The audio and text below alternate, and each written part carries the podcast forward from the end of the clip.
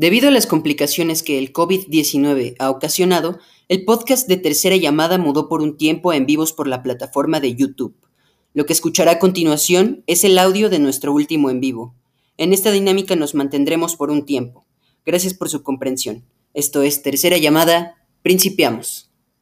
Dos. Uno. Esto es Tercera Llamada. Finalmente. Principiamos. El retraso, esto ocurre siempre el internet nos está jugando, jugando este, malos ratos. Sin embargo, ya estamos aquí. Bienvenidas y bienvenidos sean todos y todas ustedes a este su espacio, nuestro espacio de confianza, eh, tercera llamada. ¿Cómo estás, Digin?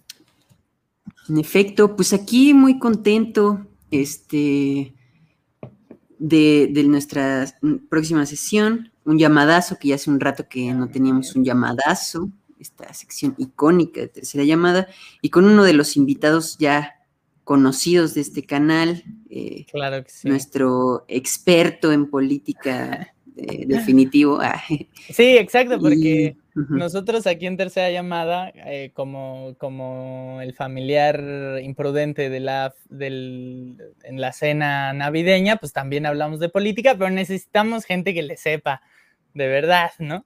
Después tenemos acá nuestro invitado de confianza. Hoy, em, pues bueno, en nuestra sociedad eh, espectacular, espectacularizada, ¿no? Lo que, lo que llama mucho la atención son los crossovers, ¿no? Parece ser que es esa la cúspide de, de cualquier contenido audiovisual. Y entonces hoy traemos un señor crossover, este, Hoy solo nos va a poder acompañar uno de los miembros de este, de este podcast tan, tan increíble, eh, llamado La Traja Polaca, mm, conformado por eh, el, dúo dinámico, una de las parejas eh, más brillantes del mundo del podcast, solo después de Paolo y Dieguín. Este, y bueno, entonces hoy tenemos el gusto de platicar una vez más con nuestro compañero Diego Chávez, un fuerte aplauso, por favor, en el eh, estudio virtual de Tercera Llamada. Un crossover casi tan épico como el de Migala y Diego Rosarín, como el de Chumel Torres y Diego Rosarín, casi tan épico. Gracias por no decirme Chumel, o sea, creo que muy bien. No, en este caso nosotros seríamos los Chumel, tú serías Diego Rosari. Es el que le sabe. Pero bueno, ¿cómo estás, Rodrigo? Este, voy, a acaparar la palabra un minuto.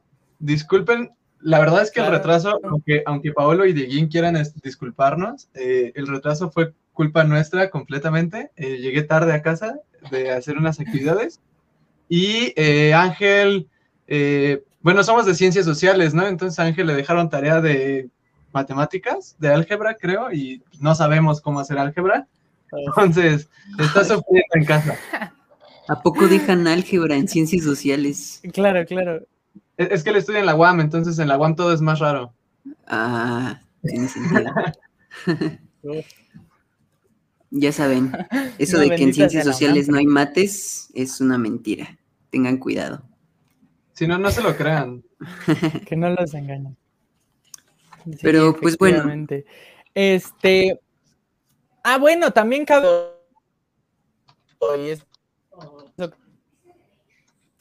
Te nos estás yendo, Pablo. Para que vean que Esta nueva temporada, un. Uf. ¿Ya regresé? O... Ya, ya, ya. Ya, ya, ya regresaste. Ok.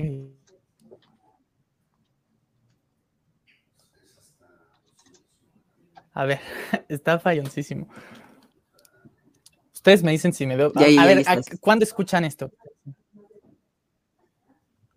Ya. O sea. sí, todo bien, todo bien.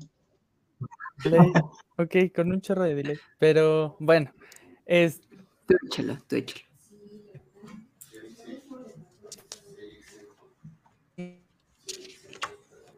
Amplios.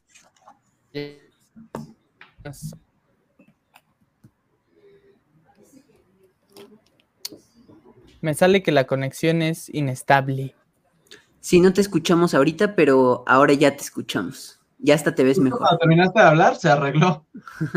Ah, bueno, este, ya nada más iba a decir que eh, cabe mencionar que ya el equipo de la Traja Polaca es más amplio, ya tienen ahí una producción más locochona.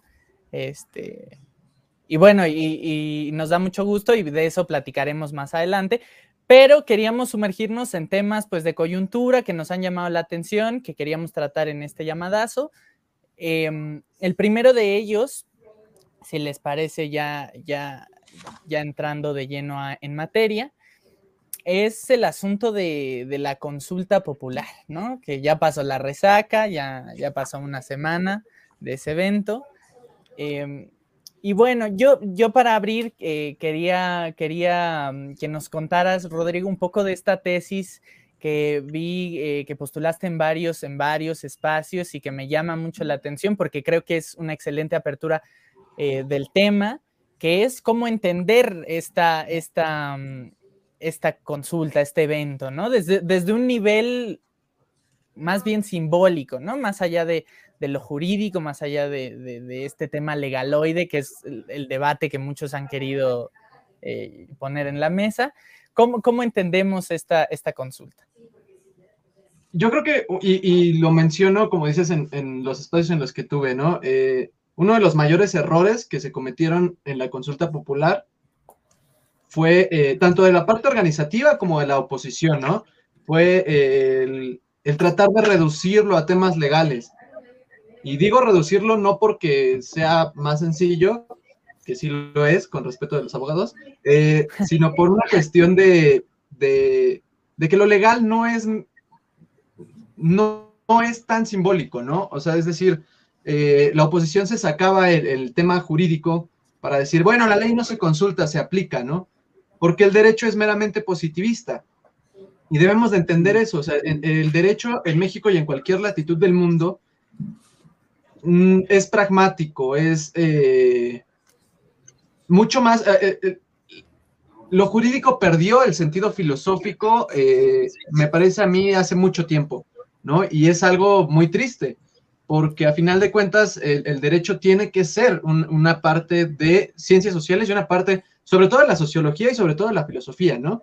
El derecho no, no importa qué tan bonito escribas un código, no importa qué tan completa sea una ley, si a final de cuentas no retrata la realidad social que se vive en un territorio, ¿no? Y eso creo que es muestra en México. Pues en México tenemos textos jurídicos enormes y hermosos y que quieren resolver la vida, pero que no pueden llevarse a cabo porque, porque la realidad social no lo permite, ¿no? Sabemos, por ejemplo, eh, leyes de verdad el, artículo de la educación en la Constitución Política de los Estados Unidos Mexicanos es uno de los artículos que más me gustan porque en, el texto es increíble, ¿no? Todos tenemos derecho a la educación desde preescolar hasta preparatoria, de manera gratuita, de manera universal, pero el problema con la ley es que se encerró tanto en su positivismo que no se da cuenta de que la realidad no es así, ¿no? O sea, el Estado se, lava las manos diciendo, bueno, ya es un derecho, sí, pero aún así hay gente que tiene que caminar eh, o, recorrer caminos de tierra por tres horas para llegar a una escuela sin baños, sin techos, sin paredes. Eso no es educación. Y por más que haya una escuela, no se está cumpliendo la función de la educación, ¿no? Lo mismo pasa con la consulta. El hecho de que, insisto, el error se cometió de ambos lados, ¿no? Tanto el comité organizativo eh, de, la consulta popular lo trató de llevar a un enjuiciemos a expresidentes, como la oposición trató de llevarlo a un la ley no se consulta, se aplica. Y me parece un error gravísimo, porque creo que era el momento perfecto para articular una narrativa distinta. Eh, ¿A qué me refiero con esto? Era el momento perfecto de decirle a la gente, la democracia es más allá de cada tres años. La democracia es, es algo que, que persiste y que existe todo el tiempo. La democracia puede resolver problemas mayúsculos, así como también puede elegir representantes.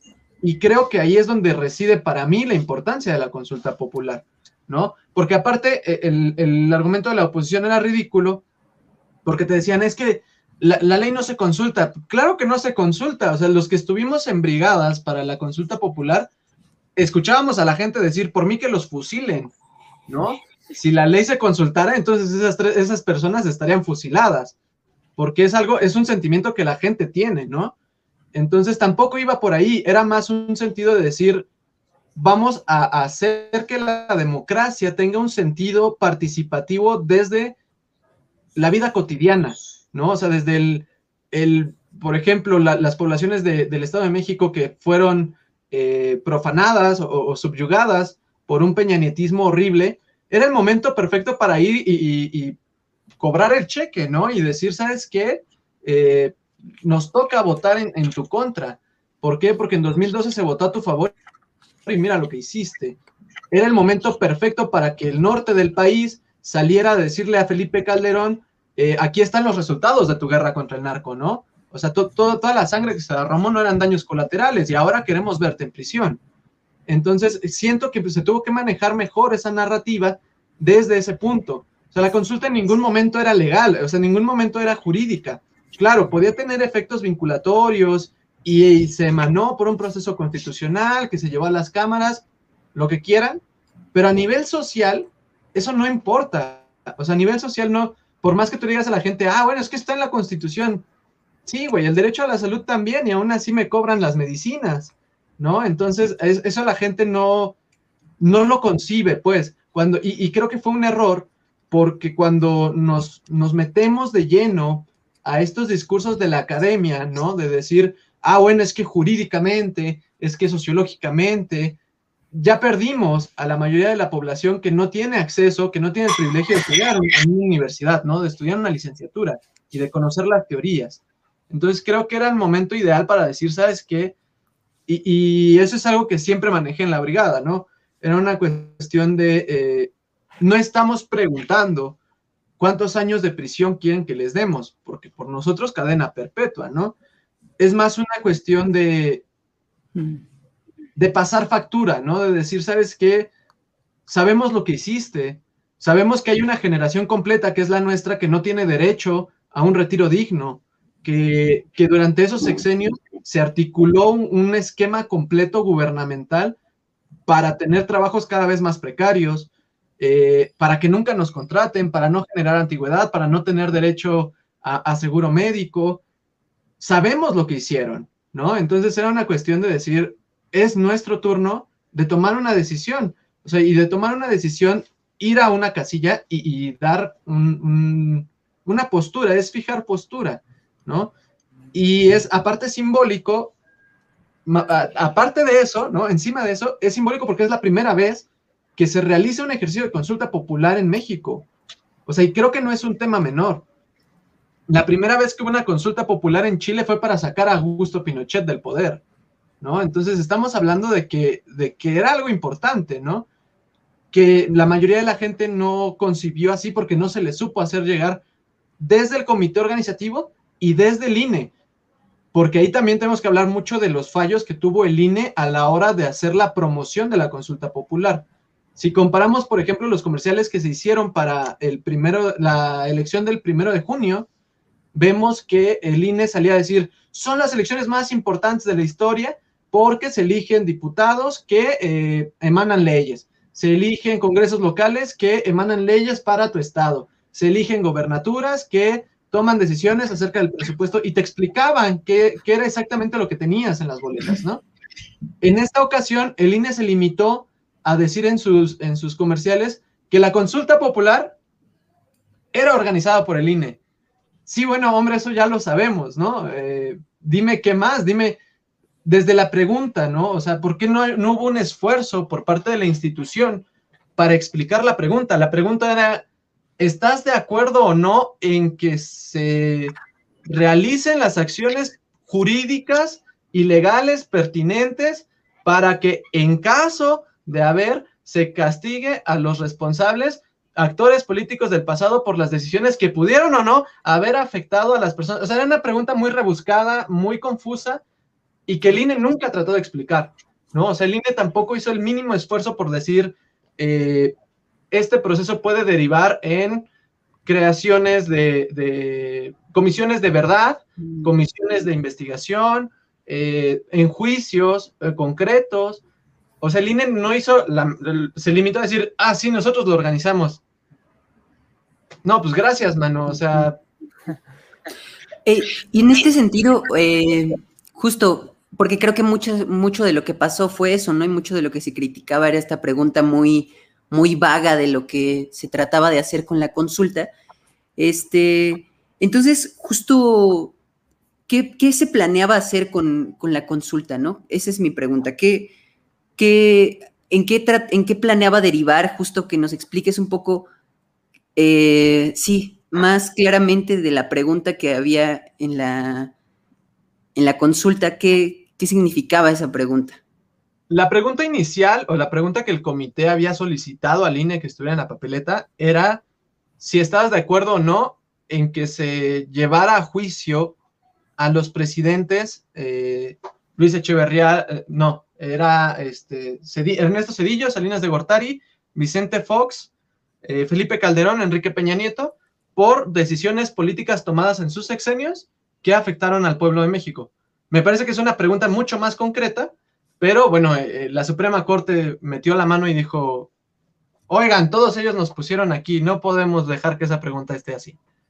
Entonces, lo que hicieron fue poner esa pregunta rebuscada y eh, en concreto de haberse alcanzado los, 30, los 36 millones de votos necesarios para ser vinculante, vinculante es que el Poder Judicial está obligado a hacer lo que la consulta emana, ¿no? se necesitaban 36 millones de votos, que desde ahí estamos hablando de que es risorio, es, una traba de ley, eh, por lo cual tuvo que habérsele dado un trato de simbólico, pero bueno, eh, la idea de la Suprema Corte era hacer un poco lo que se está haciendo con el caso Ayotzinapa, eh, crear una comisión de, la verdad y de justicia que lo que hace es investigar es un poquito lo que veíamos justo con el caso de los 43 acerca del grupo de expertos interdisciplinarios que mandó la ONU, es investigar. O sea, por ejemplo, vámonos a, la represión del Ejército Zapatista de Liberación Nacional con, con Carlos Salinas de Gortari en el poder, ¿no? Eh, historiadores, sociólogos, juristas, eh, antropólogos, iban a ir a las comunidades a recolectar historias, a recolectar, eh, a seguir la pista para determinar si la respuesta del Estado había sido de uso desproporcional, había violado derechos humanos, había violado códigos eh, políticos o códigos este, legales y eh, con base en esas investigaciones, entonces sí, llevar ya un proceso judicial que derivara en pues, un juicio hacia, hacia, por ejemplo, Salinas de Gortari, ¿no? Eh, evidentemente esto era un esfuerzo mayúsculo, pero hubo ahí, insisto, trabas muy institucionalizadas, muy burocráticas, pero la idea era esa, ¿no? El, poder investigar y decir, a ver, eh, esto sucedió, ¿no? Acteal sucedió con, con Cedillo, eh, con Fox sucedió Atenco, con Peña sucedió todo lo que no sucedió, con Calderón sucedió la guerra contra el narco, y poder hacer una comisión que pudiera juzgar las acciones políticas que derivaran sobre todo en violaciones de derechos humanos, que no han sido pocas desde el Poder Ejecutivo, ¿no? O sea, creo que hay suficientes, eh, pues tanto muestras como investigaciones previas, como la historia misma, para poder enjuiciar a estas personas. Sin embargo, y, es algo que hemos tratado mucho en la traja polaca, el Poder Judicial eh, es un poder muy pues muy raro, ¿no? O sea, de pronto tú tienes la oportunidad de votar al presidente, pero no tienes la oportunidad de votar a tu ministro, eh, o no, no, puedes votar por un juez. Eso lo designa el presidente en turno, ¿no? Y, curiosamente, y lo decíamos hace ocho días, eh, la Suprema Corte se compone ahorita por un juez puesto por Felipe Calderón Hinojosa, dos puestos por Enrique Peña Nieto y dos puestos por Andrés Manuel. Es decir, Evidentemente hay tres personas en la Suprema Corte de Justicia de la Nación que le deben la vida política y jurídica, ¿no? Su carrera jurídica a, uno de los personajes que estaba señalado. obviamente ellos no iban a atacarlo. ¿Quién los puso ahí? Pues a mí me puso Calderón, a mí me puso Enrique Peñanito. Yo no, yo no puedo ir en contra del jefe, ¿no? Y ese es uno de los grandes problemas que tiene la justicia en México. Por eso vemos que eh, Kamel Nasif obtuvo un, amparo justo la, misma semana de la consulta popular, ¿no? Que es algo que también curiosamente no se, no, se habla tanto, ¿no?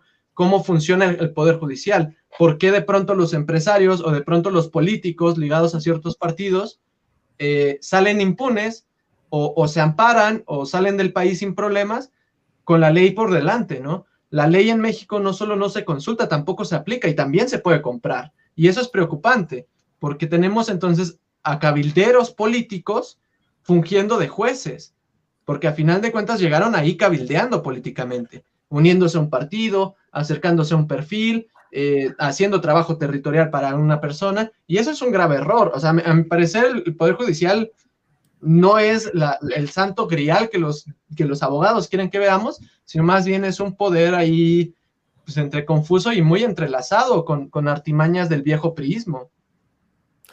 Claro, este, yo, yo, a mí me llama mucho la atención esto que comentabas de, del valor simbólico, porque creo que es muy importante y se ha olvidado, eh, se ha olvidado gravemente, me parece, ¿no?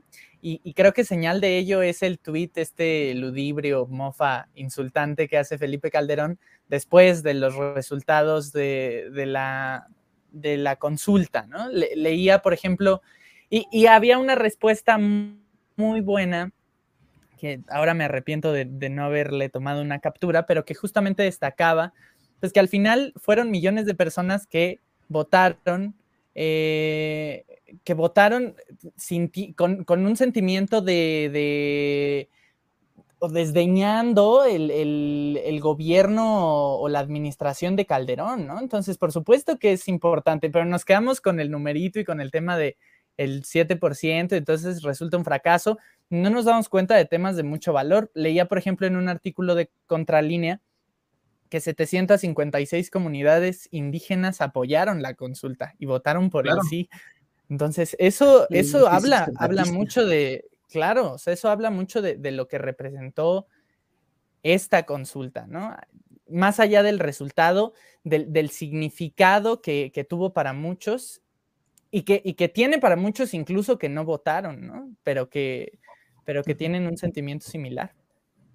Yo, yo lo hablaba el, propio domingo con una amiga, eh, Gabriela, es, parte de la revista también, eh, porque Gabriela me decía como, es que cómo es posible que la gente no, no esté desbordando las casillas, ¿no? Y, y, también lo escribí el jueves, y creo que es importante entender por qué la gente no salió a votar a la consulta, ¿no? Eh, ¿Cuántas veces no hemos escuchado dentro de nuestros círculos más íntimos el, pues, ¿para qué si de todos modos los políticos hacen lo que quieren? ¿No? ¿Para qué si de todos modos van a hacer lo que quieren ellos? Eso es una muestra clara de cómo funciona el sistema político mexicano, ¿no? De cómo funcionó el priato. O sea, ¿por qué el presidencialismo priista eh, se mantuvo tanto tiempo? Y tiene que ver con eso, digo, México, y, lo escribí el jueves, es una realidad dura y duele, pero México no es un país democrático y tenemos que asumirlo como tal. O sea, la gente va a votar cada seis años porque se elige presidente, pero eso no es democracia. La democracia es más bien un análisis de perfiles, es más bien eh, eh, tener injerencia desde la ciudadanía. Y eso no, no ha sido posible en México por diseño político. Y eso es grave, ¿no? Pero tenemos que asumirlo así. Y le decía yo a Gabriela, mira, toda revolución, ¿no? Comienza con un grupo de güeyes locos que están en la esquina. Y creo que debemos de entenderlo así, ¿no? O sea, yo recuerdo, por ejemplo, el movimiento estudiantil del IPN que me tocó vivir. Y el movimiento estudiantil en, Boca 4 al menos empezó con cuatro pelados en, una cafetería, ¿no? Y terminó tomando la escuela. Si lo, si lo pasamos, si pasamos eso a un nivel nacional, somos el, 7% del padrón electoral, claro, de un país de 120 millones. estamos hablando de que 7 millones salieron a votar para tener injerencia en la vida política del país a través de las urnas. Ya no en tiempos electorales, ya no con boletas partidistas, ya no con perfiles que los partidos les emanan, sino con una, eh, con una solicitud, uno, ciudadana, dos, eh, con el derecho detrás, porque es, una, es un una posibilidad constitucional y tres, con una articulación completamente ciudadana. Entonces somos 7 millones que yo creo que no tenemos que ver como una derrota, ¿no? O sea, al contrario, en la primer consulta popular en México, en el que hubo una transición democrática real, se alcanzaron 7 millones de votantes. Creo que tenemos que estar viéndolo desde ahí. Fuimos 7 millones de locos que cuando supimos que había 6.999, eh, 6.999.999 personas más pensando y sintiendo lo que yo allá afuera, pues te da un subidón, ¿no? O sea, insisto, si con cuatro personas pudimos tomar boca cuatro a lo largo de una semana, con 7 millones, ¿qué no podemos hacer en un lapso de 10, 15 años, ¿no? Son procesos políticos. Y, eh, insisto, y nunca me voy a cansar de citar a Carlos Simas porque para mí es un referente ideológico. Eh, él nos decía en clase, ¿no? En, política hay tiempos de cohesión y tiempos de confrontación. ¿Cuándo nos unimos? Cuando algo nos duele, ¿no? Y, que, y duelen las derrotas. Por supuesto que duele la derrota pragmática de no haber alcanzado los 36 millones de votos, pero también eso une, ¿no? Es decir, no alcanzamos los 36 millones de votos, pero alcanzamos 7. ¿Qué vamos a hacer con esos 7 millones de personas que estamos ahí al pie del cañón dispuestos para lo que sigue? ¿No? Y lo que sigue puede ser emanar propias leyes emanadas desde la ciudadanía, condolencias desde la, ciudad, desde la ciudadanía, ¿no? Como una ley de, dignidad indígena que hace falta en México. Eh, cosas por el estilo, ¿sabes? Creo que, y, es parte de lo simbólico, ¿no? Cuando tú estás haciendo un ejercicio simbólico no te importa el resultado, te importa haberlo conseguido. O sea, el que se haya concretado ya es un triunfo. El que haya 7 millones de personas, para mí está muy por fuera de los límites que hubiera podido creer que México hubiera podido alcanzar con el proceso de despolitización que fue el Priato, que tiene más de 80 años.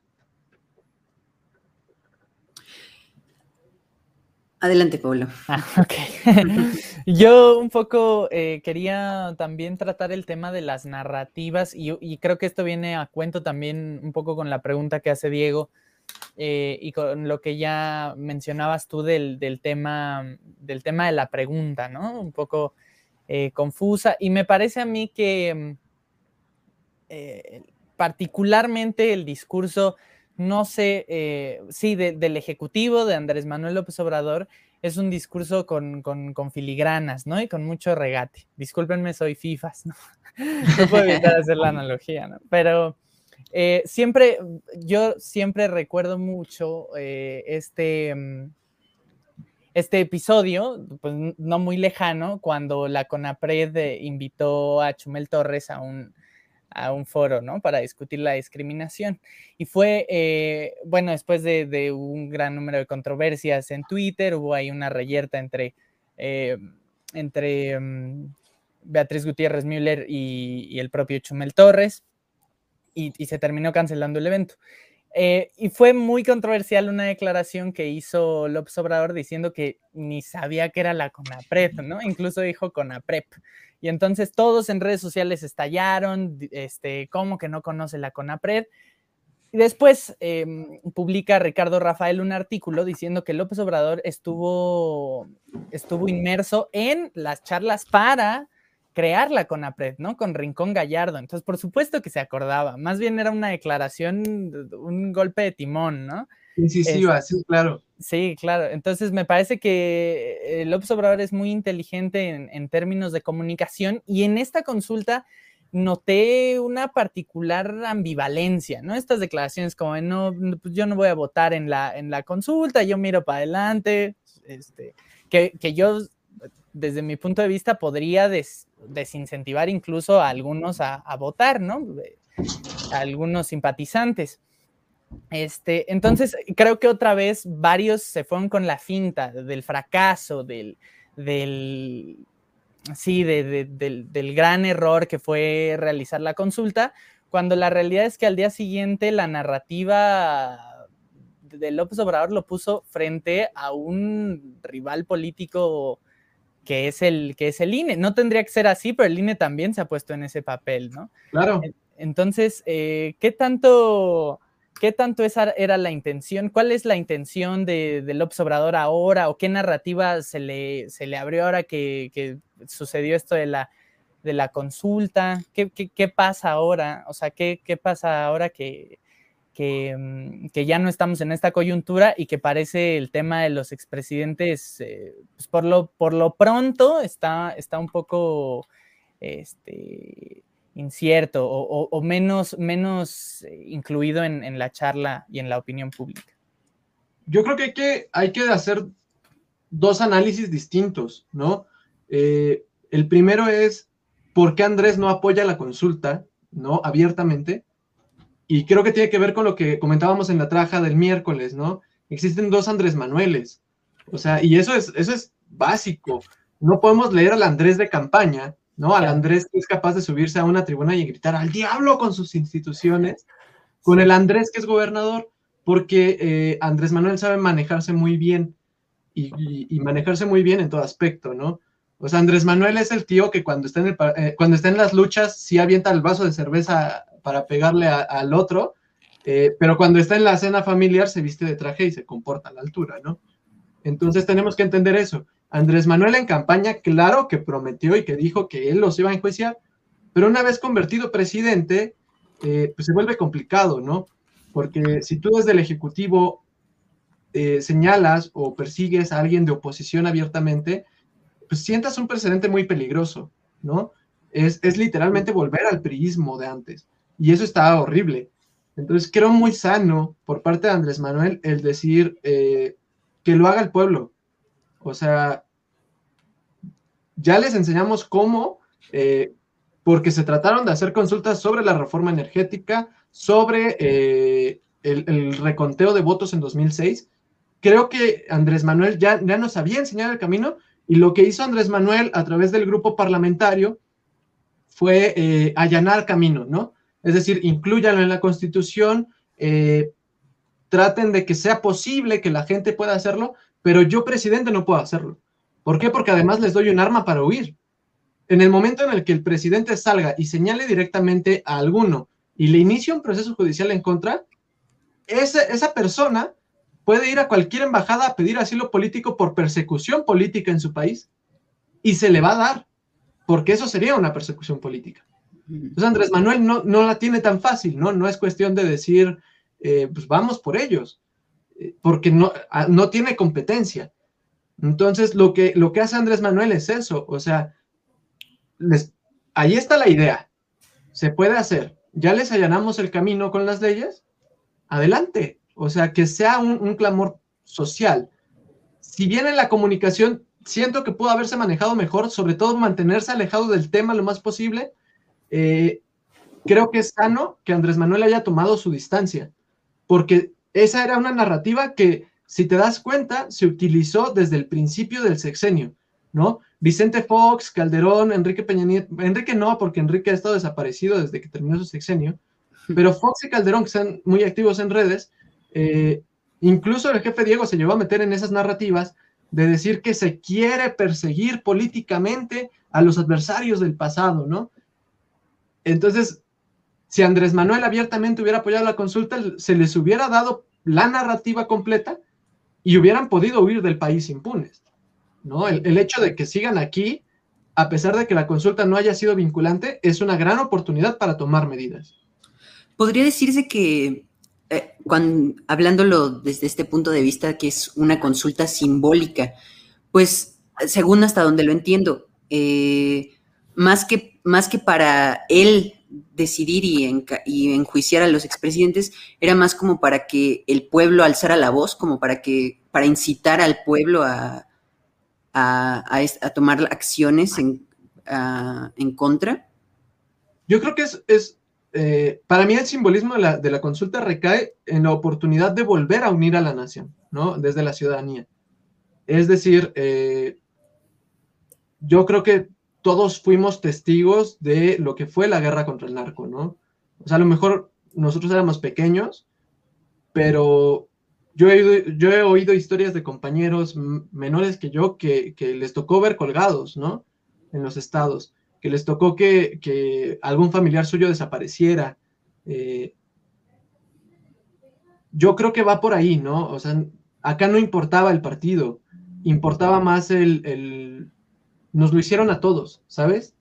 O sea, el hecho de que hoy haya más criminalidad se explica en 2006.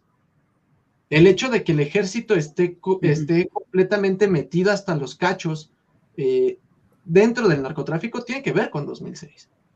El hecho de que las policías no funcionen tiene que ver con 2006.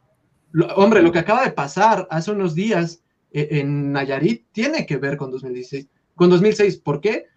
Porque las policías olvidaron, porque para, para el señor Calderón fue más fácil sacar a los perros de reserva y perdónenme si ustedes tienen familiares eh, militares, pero son máquinas de matar. Un militar no, no va a llegar a hacerle un arresto, ¿no? Eso lo hace la policía. Y el hecho de que en 2006 se sacara a los militares a la calle permitió que las policías se, lavaran las manos, se hicieran lo que quisieran y empezaran a trabajar con grupos criminales ligados al superpolicía de, de Felipe Calderón, Genaro García Luna, ¿no? Entonces era más bien un sentido de, eh, a mí me lo hicieron y a ti te lo hicieron. O sea, ¿por qué? Eh, entiendo que cada tres años tenemos que separarnos eh, por nuestras diferencias ideológicas, por nuestros partidos, pero ahorita no es partidista.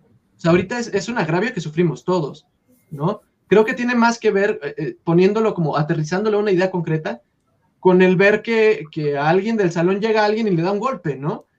Eh, pues, obviamente tú te vas a sacar de onda y vas a acercarte con él y, oye, ¿qué onda, bro? ¿Estás chido? O sea, ¿necesitas algo? Tiene más que ver con eso eh, que, con, que con decir, vamos a, a, darle a, a, esta otra persona, ¿no? Es más una cuestión de, pues, de empatía, de generar lazos de unión social que son muy necesarios en el país. y creo que es un discurso que Andrés Manuel ha manejado mucho, ¿no? Andrés Manuel culpa de la inseguridad y de la violencia en el país al, pues al quiebre del tejido social en México. Claro. Yo, ah, perdón, Digin, adelante. No, adelante, adelante.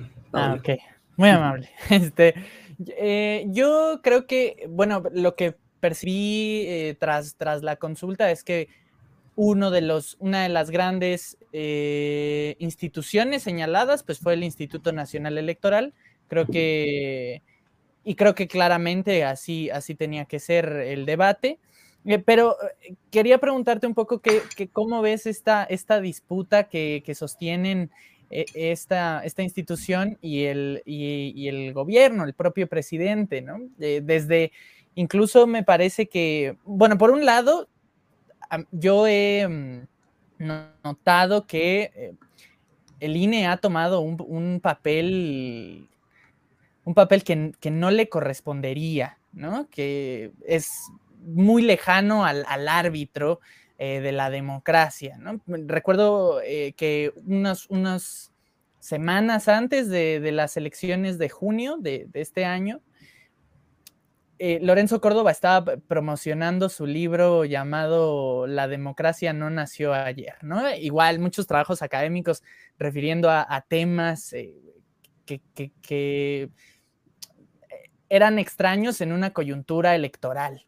Eh, eso por un lado, ¿no? Y por otro lado, López Obrador, que eh, incluso considero a, mm, le ha entrado también de lleno al, conflicto, me parece a veces eh, defendiendo a ciertos impresentables, ¿no? A Samuel García, a Félix Salgado Macedonio también en esa disputa contra el INE estuvo, estuvo inmerso en el debate.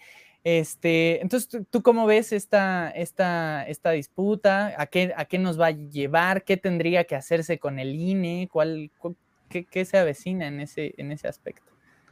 Quiero empezar dejando en claro dos cosas. La primera es que Félix Salgado Macedonio es un violador que el partido nunca debió apoyar.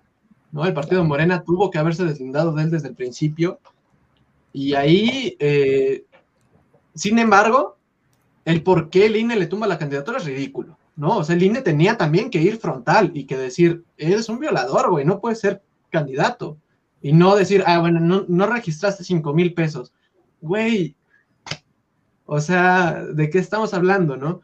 Ahora, coincido mucho en que el INE ha tomado partido, eh, ha dejado de ser, eh, si es que alguna vez lo fue, eh, una institución neutral, ¿no? porque debemos de entender eso, o sea, siento que el, sexenio que vivimos nos trae a la mesa la, discusión necesaria de decir no hay neutralidad en la política. toda institución tiene intereses y partidismos. Y eso es sano. y es necesario hablarlo. ¿Por qué? Porque la tecnocracia mexicana, eh, estos egresados del ITAM, eh, nos decían que la apolicidad y, la justa medianía existían de algún modo, ¿no? Eh, que Lorenzo Córdoba llegaba a su casa y militaba con un partido, pero llegaba a la oficina y ah, se le olvidaba completamente todo lo que sabía de política y todo lo que él piensa y siente, y se convertía nada más en un ente puro del INE, ¿no? Y es ridículo, es ridículo pensar eso. O debemos de entender que toda persona tiene intereses políticos y tiene filias y fobias, toda. O sea, no importa si, si, si es tu abuelita de 80 años, créeme que tu abuelita de 80 años tiene una afinidad política y aunque ella no, lo, no sepa verlo, no sepa manarlo, también tiene corriente ideológica, ¿no?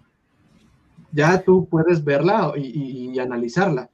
Eh, entonces es eso, es entender que el INE y, pasa un poquito como, y, creo que aquí voy a rescatar lo que decía Diego, ¿no? del, del CONAPRED.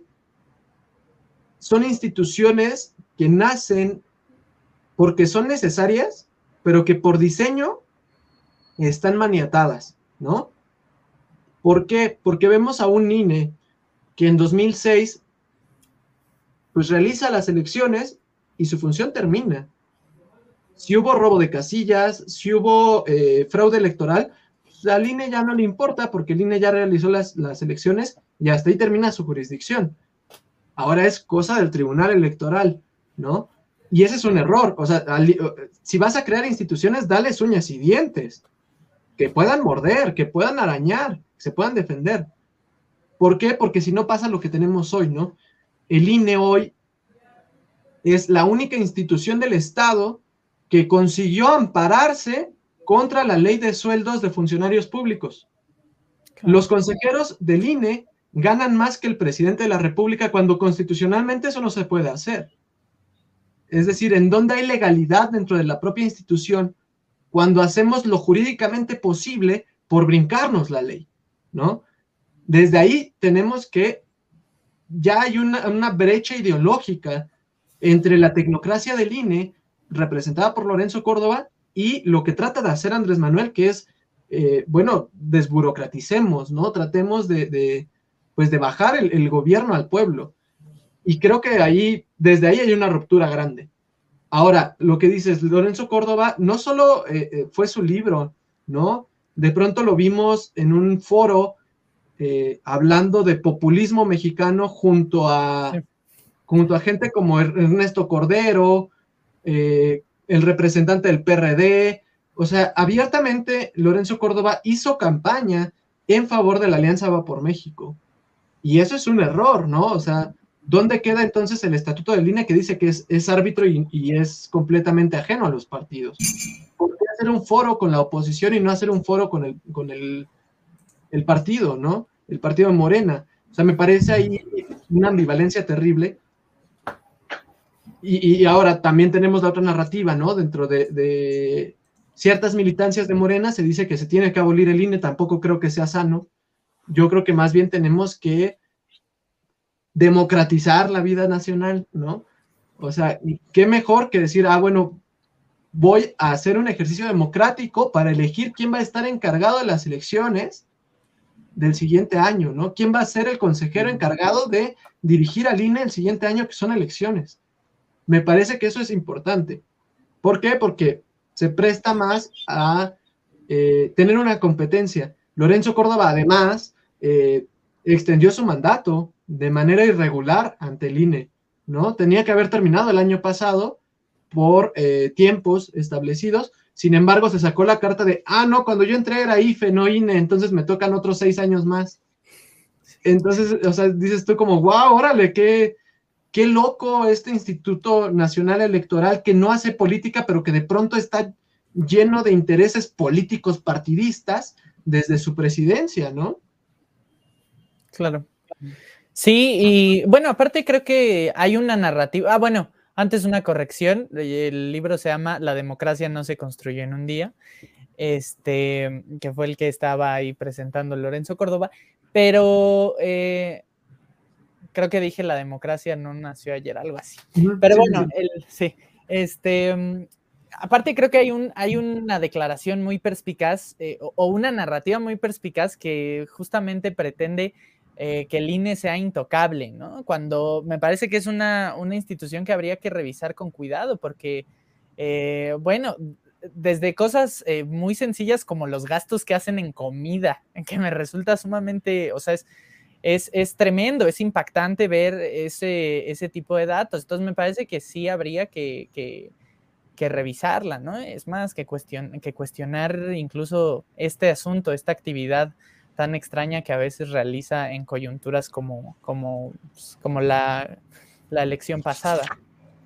Este, pero bueno, eh, no sé si les parezca que pasemos al otro tema, porque ya son... Eh, ya, llevamos 45 en Llevamos 40 minutos. Pero bueno, es el, es el que más carnita tenía, porque acá de suceder. Em, eh, bueno, y pues este, el siguiente tema del que queremos hablar es de esta pues nueva sección en la mañanera que se abrió el pasado en junio, me parece el, sí, el 30 de junio empezó, este, que es el quién es quién en las mentiras de la semana, eh, con, justo con esta eh, Ana Elizabeth García Vilchis, se llama. Justamente, pues queremos tocar varios temas al respecto de, de, este tema, ¿no?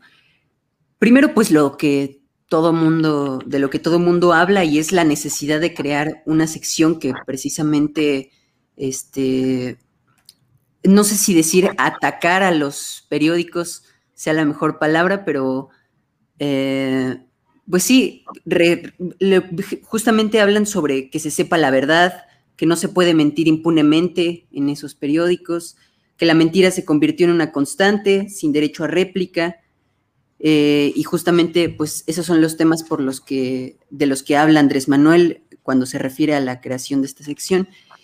Y pues sí, me gustaría que primero empezáramos hablando de eso, ¿no? ¿Cuál es, el, cuál es la finalidad de, una sección justo de, esta, de este tema? Ah, y voy a desconectar mi cámara un momento, pero sigo aquí. Perfecto. Está bien, bien creo que es importante entender dos cosas, ¿no? Eh, hay, una entrevista de Rafael Correa con, Leo Zuckerman, que a mí Leo Zuckerman lo veo y vomito, pero esa entrevista es muy valiosa porque eh, justo plantea algo similar, ¿no? Leo Zuckerman le dice como, no es dictatorial controlar los medios de comunicación. Eh, y Rafael Correa le dice como, a ver, espérate, ¿no? Métele freno a esas conjeturas porque el poder, los medios de comunicación son un poder, y son un poder político. Y digo, no por nada el, gran politólogo Giovanni Sartori, eh, en, su libro Movidence, nos dice que eh, la política se hace en tele, ¿no? Mientras más notas, mientras más foros, mientras más espacios eh, tenga un personaje político en campaña, más la gente va a votar por esa persona, ¿no? Entonces, o sea, creo que es entender que los medios políticos también, los medios de comunicación son medios políticos, ¿no? ¿Cómo se construyó la presidencia de Enrique Peña Nieto, por el amor de Dios? Enrique Peña Nieto era el candidato de Televisa y ganó una elección. O sea, no, es una cuestión de, ay, es que cómo se atreven a decir que los medios de comunicación hacen política, eso no es cierto. Pues sí es cierto, o sea, es cierto, es real. Ahora, no me, no me gusta mucho cómo se está dando el ejercicio del quién es quién, porque creo que sí es muy perfectible, eh, sobre todo porque no veo metodología detrás, ¿no? Eh, que creo que es muy necesaria, porque si no estamos recayendo en lo mismo del lado contrario, es decir, el, Reforma, y lo hemos visto en este sexenio, eh, ha hecho un berrinche tremendo por no tener recursos, ¿no? El Reforma es, es un periódico que todos los días, todos los días, todos los días, tiene que salir a hacer una nota aclaratoria acerca de una nota que salió en el periódico eh, que estaba mal, o que no tenía los datos suficientes, o que se conjeturó mal, o que se redactó mal, o que eso es, eso es golpeteo, eso es golpeteo político. Pero si la sección del quién es quién no es lo suficientemente eh, metodológica como para decir aquí hay un error en tanto que está ocurriendo esto, pero se reporta tal. Y, lo vemos, por ejemplo, con Gatel, ¿no? Eh, con Gatel pasaba mucho. Hugo López Gatel salía a decir cómo eh, estamos en un momento grave, sin embargo, no es momento de parar porque esto va para largo. Y los, los, titulares eran, López Gatel no quiere detener la economía, ¿no? Creo que ahí, ahí es donde entra el quién es quién, ¿no? A ver, no es que no se quiera detener la economía, sino que hay tiempos para hacerlo. Eh, sin embargo, lo que hemos visto es, es a, una compañera eh, cuyo trabajo en la mañanera y, estar frente a cámaras no es fácil, que termina diciendo, bueno, no es falso, pero se exagera, ¿no? Eh, creo que hace falta mucha metodología detrás del quién es quién. O sea, hace falta decir, esto es erróneo o, está tergiversado en tanto que sucede esto en, la materialidad, ¿no? Y no caer nada más en el, pues no es cierto porque pues, no, no, no puede ser cierto. Es, un error también ahí de, la 4T. Sin embargo, el ejercicio es valioso. ¿eh? Me parece importante poder tener eh, tanto el poder, eh, derecho de réplica, como me parece debería de haberlo hacia la ciudadanía también, ¿no? Sí, por supuesto. A mí también me resulta muy interesante eh, porque sí creo que es evidente que, lo, y, particularmente en esta administración, los medios de comunicación han jugado un papel eh, que hay que observar también, ¿no? O sea, otra vez es esta narrativa de que pareciera que el periodismo es intocable, cuando, cuando no es cierto, el periodismo tiene una influencia que puede llegar a ser peligrosa en la, en la ciudadanía. Este, si, si, si no se trata la información con responsabilidad, ¿no? Yo creo que eh, lo podemos ver en muchos discursos eh, súper radicalizados, por ejemplo, Enrique Krause diciendo que extraña la dictadura perfecta, o mm, eh, pues, también se hizo muy, hubo mucho revuelo por esta entrevista que hizo, que le hizo a Juan Guaidó Penilei Ramírez, ¿no? Que yo, yo la vi y me parece que es, hay un constante intento de eh, asociar la situación venezolana con la del país. Entonces, por supuesto que me parece que debería haber un, ejercicio, un ejercicio para contrarrestarlo. Eh, sí, o para tener este derecho de réplica. Sin embargo, como bien dices, eh, parece, pues parece ser que em, que pues es, o, no parece ser, sino ha mostrado en, algunas ocasiones, pues que, es, un poco desaseado el ejercicio, eh, ¿no? Del, quién es quién. Y, en ese sentido te quería preguntar eh, particularmente sobre el caso Julio Astillero. ¿Tú cómo viste eso? Hubo muchas posturas en, redes sociales. Em, ¿Cómo, ¿Qué te pareció ese, ese intercambio? El caso, ¿no? Este, en ah, general. Hay dos cosas, ¿no? Y, mira, siempre, siempre que hablemos de política vamos a tener que volver a, hablar del priismo y del priato, ¿no? Porque yo insisto, y, es, mi, análisis, la política mexicana está intrínsecamente ligada a, ese periodo oscuro de la vida nacional.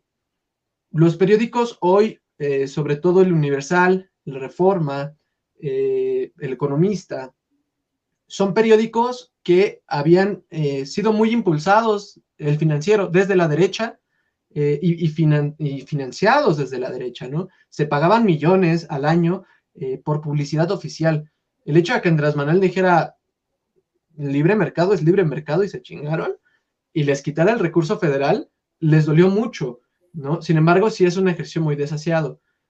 Y también es cierto que desde ciertos sectores de izquierda, eh, de, esta izquierda, eh, pues digámoslo, eh, metropolitana, de esta izquierda de buró, de esta izquierda de universidad, existía más allá de, una, de una justicia social y de, un anhelo de, cambiar las cosas de fondo, un anhelo de ser ellos quienes, quienes ahora obtuvieran ¿no? la oportunidad de entrar en esos espacios. Eh, me parece que tampoco se ha hecho por parte del gobierno federal y lo aplaudo enormemente, pero eso explica también lo que pasa con Julio Astillero y con Carmen Aristegui, ¿no? Hay mucha gente que hoy eh, tacha de traidora a Carmen, ¿no? Porque Carmen ha, sacado investigaciones, pues, de un poquito espinosas, ¿no? Hacia la 4T, eh, sobre todo en, temas estratégicos. Sin embargo, a mí me parece que Julio y, Carmen son dos periodistas a los que se les puede otorgar el título de periodistas, ¿no? Eh, son gente cuyas investigaciones están latentes todo el tiempo, cuyos resultados son claros, cuyas metodologías son excelentes y, que tienen el valor de ir y encarar al poder a pesar de estar a favor ideológicamente de él, ¿no? Y eso es importante y es fundamental. O sea, qué mejor que sea un propio compañero ideológico el que te cuestione, ¿no? Y no, es, no se trata de revisionismo, como dicen los marxistas ortodoxos, sino más de una cuestión de, eh, pues llegamos aquí para cambiar las cosas, ¿no? ¿no? podemos hacer lo mismo. O sea, no podemos estar esperando eh, que lo único que haya sea una rotación de personas en un sistema podrido, sino que el sistema se cambie, ¿no? Y creo que Julio lo que hace es eso, es decir, como, a ver, o sea, si la 4 te está quedando corta en ciertos temas, hay que ir y decirlo, porque es probable, porque hay que entender que el presidente no es eh, Superman, eh, es probable que Andrés Manuel no esté enterado de lo que está pasando. Y si está enterado y lo está omitiendo, entonces hay que señalarlo con más fuerza.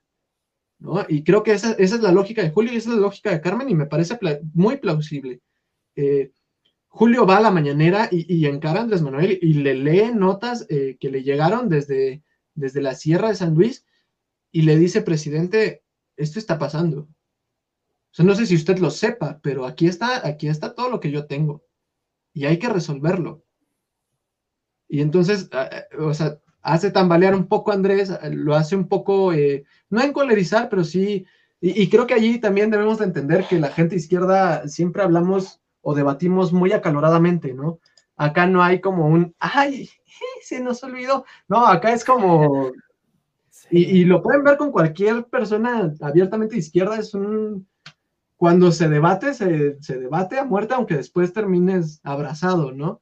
Entonces creo que lo que vimos es, eso, es un ejercicio que desde la izquierda no se ve mal, ¿no? O sea, tú dices, claro, Julio lleva datos duros y, y se le pone al presidente al tú por tú porque tiene la información y porque tiene con qué hacerlo. Y el presidente se pone así porque, porque también va a defender su postura, evidentemente. Eh, pero yo creo que dentro de todo y dentro de ese mismo eh, entender que así debate la izquierda, ¿no? Eh, Julio no se siente agraviado en ningún momento, de hecho él lo dice, ¿no? Como yo vine aquí a decir lo que dije, se me permitió y qué bueno, y, y, adoro las mañaneras y qué chido que puede venir. Y Andrés Manuel dice como, termina diciendo, lo vamos a revisar, pero no se va a privatizar. O sea, eso, eso tenlo por seguro. Y, lo, lo, afirma en la mañanera y desde ese momento se despliega entonces la, acción institucional. Pero era necesario, ¿no? O sea, vamos, a lo que me refiero es, es que estos modos, este, ay, ¿cómo le vas a levantar la voz al presidente? ¿Cómo, ¿Cómo vas a ir, como fue Julio, ¿no? ¿Cómo vas a ir sin traje a ver al presidente? Pues se terminó. O sea, aquí es una cuestión de a ver, está pasando esto, ¿lo sabes o no lo sabes? Y si no lo sabes, ¿por qué no lo sabes? Y si lo sabes y no estás haciendo nada, ¿por qué no estás haciendo nada? O sea, se votó por un cambio, hay que cambiarlo. Y me parece valioso lo que, lo que hace Julio, ¿no? Eh, cuando Andrés Manuel le dice, no somos iguales, Julio, eh, Julio le dice, tampoco nosotros somos iguales, ¿no? Haciendo alusión a, que, pues aquel no es el reforma, aquel no va a golpetear, sino va por, por legítimo interés, ¿no? Y me parece valioso, me parece valioso que Julio se atreva a hacerlo porque se convierte también en un hito, ¿no? Es una cuestión de si tú traes con qué debatirle al presidente, enfréntalo sin miedo, o sea, la, lo vimos en el pasado, en el que había actos protocolarios en los que se decían cosas y la gente desaparecía. Julio no, no desapareció, Julio está bien, y, eso es parte de la libertad de expresión y de la libertad de prensa, el, poder ir a confrontar directamente cara a cara al poder y decirle, aquí está la ropa sucia, ¿la lava o qué? Claro.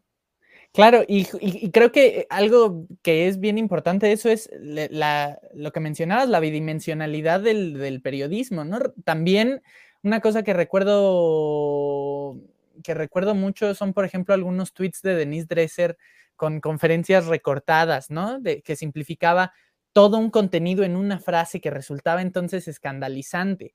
Y entonces ese es un ejercicio periodístico pues, que descontextualiza al final, este, Y por, y por otro lado, creo que eh, con el caso Julio Astillero, lo que más se puede rescatar es que este caso se visibilizó, ¿no? O sea, porque ahora es, eh, es más, llevó a, un compromiso del Ejecutivo de, no actuar o, de actuar de forma distinta como, como este, medio se veía la situación, ¿no? O, como temía en este caso la, eh, algunas organizaciones civiles eh, de San Luis y, el propio Julio Astillero, ¿no? Entonces creo que es, eso es eso es bien valioso porque justamente encontramos, como bien dices, que, hay periodismo que puede ser crítico, eh, que puede no estar de acuerdo con el presidente y que no, y que no necesariamente eso lo convierte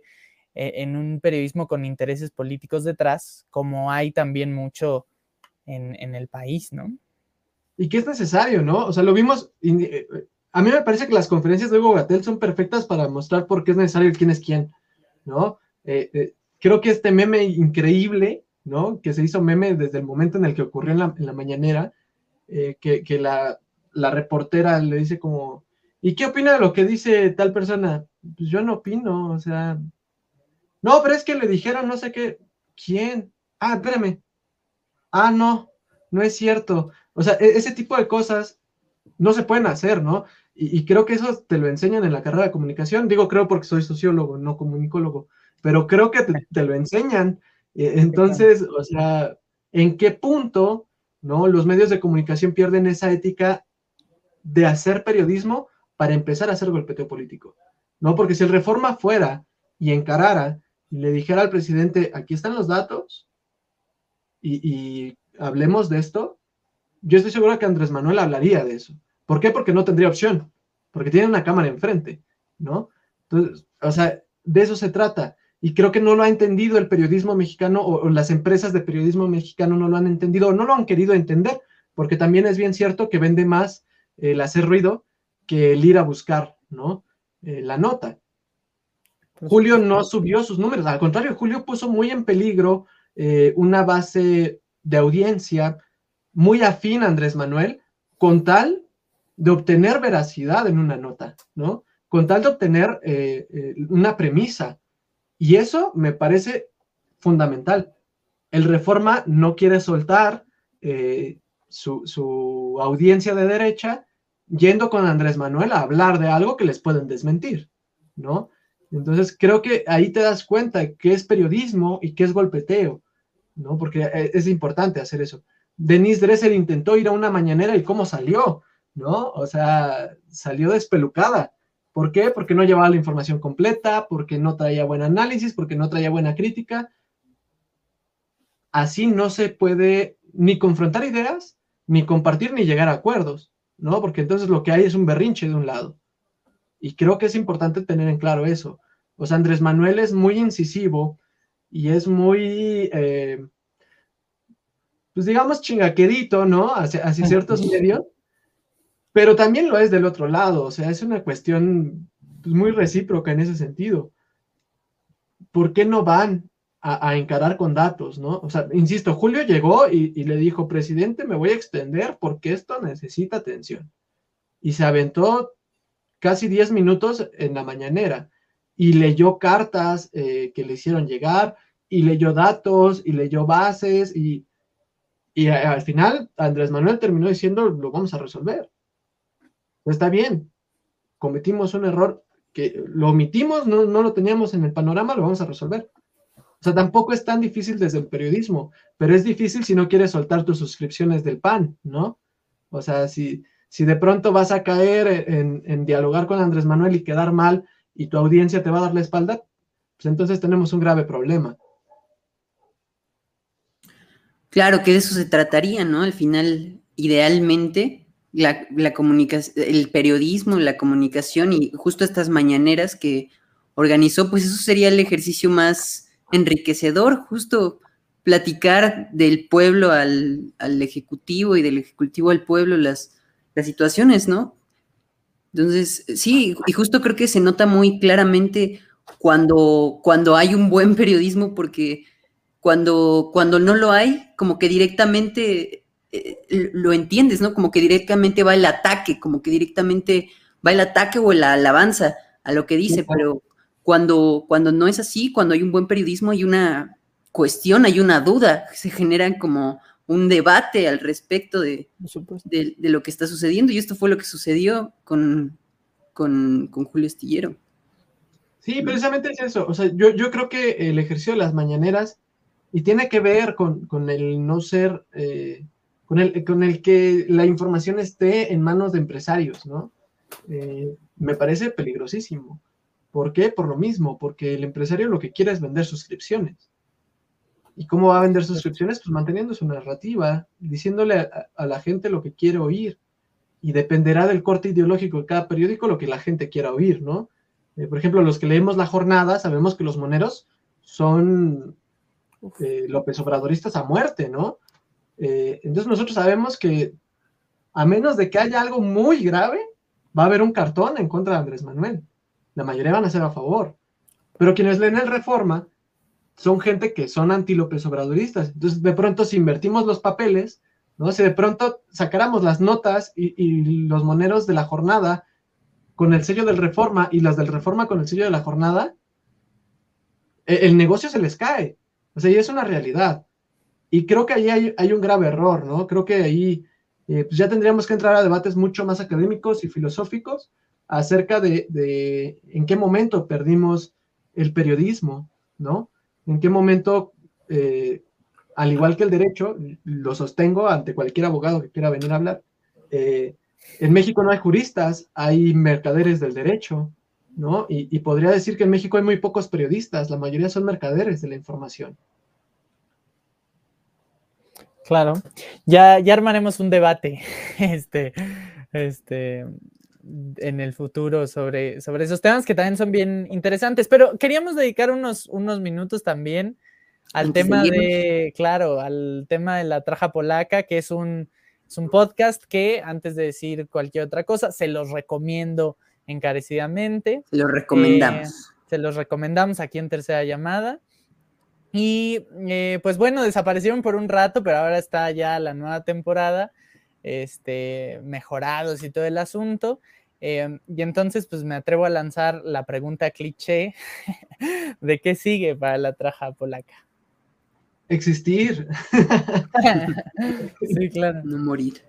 No, es que es, bien complejo, ¿no? La traja polaca es un, subproducto, digámoslo así, es, es, una ramita de lo que es revista Columnas. Eh, de hecho, es completamente producción, eh, edición y toda la chamba por parte de la revista Columnas. Y eh, pues es, este salto al formato multimedia, ¿no? De, la revista. La revista es, la tenemos muy enfocada a, la lectura, a temas a veces muy de hito, muy de coyuntura, muy políticos. Y el año pasado empezamos a hacer, justo eh, en pandemia, Ángel y yo lives en Instagram. Lo que hacíamos era hablar de temas de coyuntura en la semana, pero ya traíamos allí, por ahí la idea de eh, grabar un podcast, ¿no? Fue como, ¿por qué no lo hacemos? Eh, se nos vino la pandemia, nos encerramos y empezamos a hacer los lives de Instagram los miércoles a las 8 de la noche, pero pues se, se, reabrieron actividades y la gente pues ya no tenía el, tiempo y el ocio de, ver política por una hora, ¿no? Entonces lo que hicimos fue, ahora sí, entrar a la traja polaca, entrarle a Spotify eh, y yo creo que la primera temporada nos sirvió mucho para aprender de errores, ¿no? Eh, porque como se podrán haber dado cuenta, yo puedo hablar 24/7 de política y estaría yo contento, ¿no? Eh, pero la gente no, no es así, la gente es como, güey, está bien triste todo, es ya no quiero. Entonces nos aventábamos una hora y lo que hicimos ahora fue decir, a ver, vamos a recortar el tiempo, uno, necesitamos cámara, porque eso también lo hace más dinámico, ¿no? Y necesitamos rotación, que es lo que estamos haciendo ahorita. Entonces tratamos, nuestro formato es bien, bien simple, ¿no? un tema duro, feo y denso de la política nacional, porque siempre son de la política nacional, desgraciadamente. Eh, un tema un poco más alivianado y un tema completamente light, eh, que puede o no tener que ver con política, ¿no? Y ahí nos está ayudando mucho Reggie, porque Ángel y yo somos tetazos políticos, entonces somos de, de estar análisis todo el tiempo y estar medio de hueva. O sea, de verdad, nosotros nos juntamos a tomar chela en un sillón y decir como, güey, esto está horrible, o sea, ¿cómo pudieron haber hecho eso?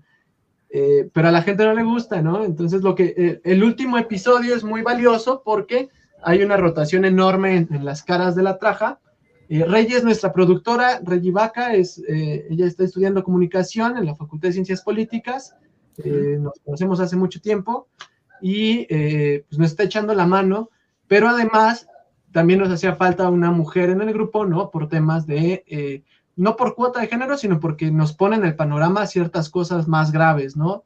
Y más urgentes de hablar.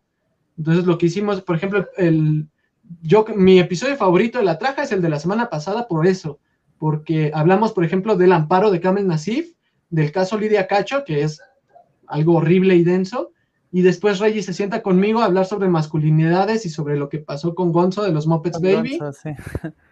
Y después Reggie y Ángel se sientan a hablar del tráiler de Casa Gucci, que es como un, hey, no todo está mal, ¿sabes? O sea, y el formato ahora va a ser así, ¿no? Va a ser algo muy feo, muy denso, muy de análisis, algo más de, más personal, digamos, o sea, política personal y algo que sea como un, pero puedes ir al cine, ¿no? O sea, pero tengamos el teatro, ¿no? Eh, cositas por el estilo, que sea como un, brillito de esperanza al final del episodio.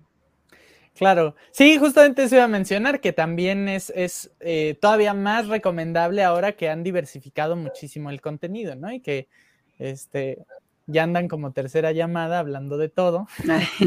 Este, sí, aquí todavía no nos decidimos, no tanto por, por, por brillantez de formato, pero, pero sí, justamente por eso, por eso es recomendable. Me parece que hay, que hay discusiones bien interesantes y también otra cosa que creo que es muy importante considerar, que es que se pueden hacer análisis profundos de cosas que parecerían, que parecerían, o bueno, que, que cierta gente muy elitista quiere encasillar como menor, ¿no? Cultura menor, cuando la realidad es que me parece justamente un, claro ejemplo de ello es el capítulo pasado, eh, que igual les recomendamos que lo vayan a escuchar, en el que a partir de lo que pasa en los Muppet Babies y, y una controversia muy de, muy de Facebook, muy este, que parecería muy de, golpeteos y de opiniones medio radicalizadas,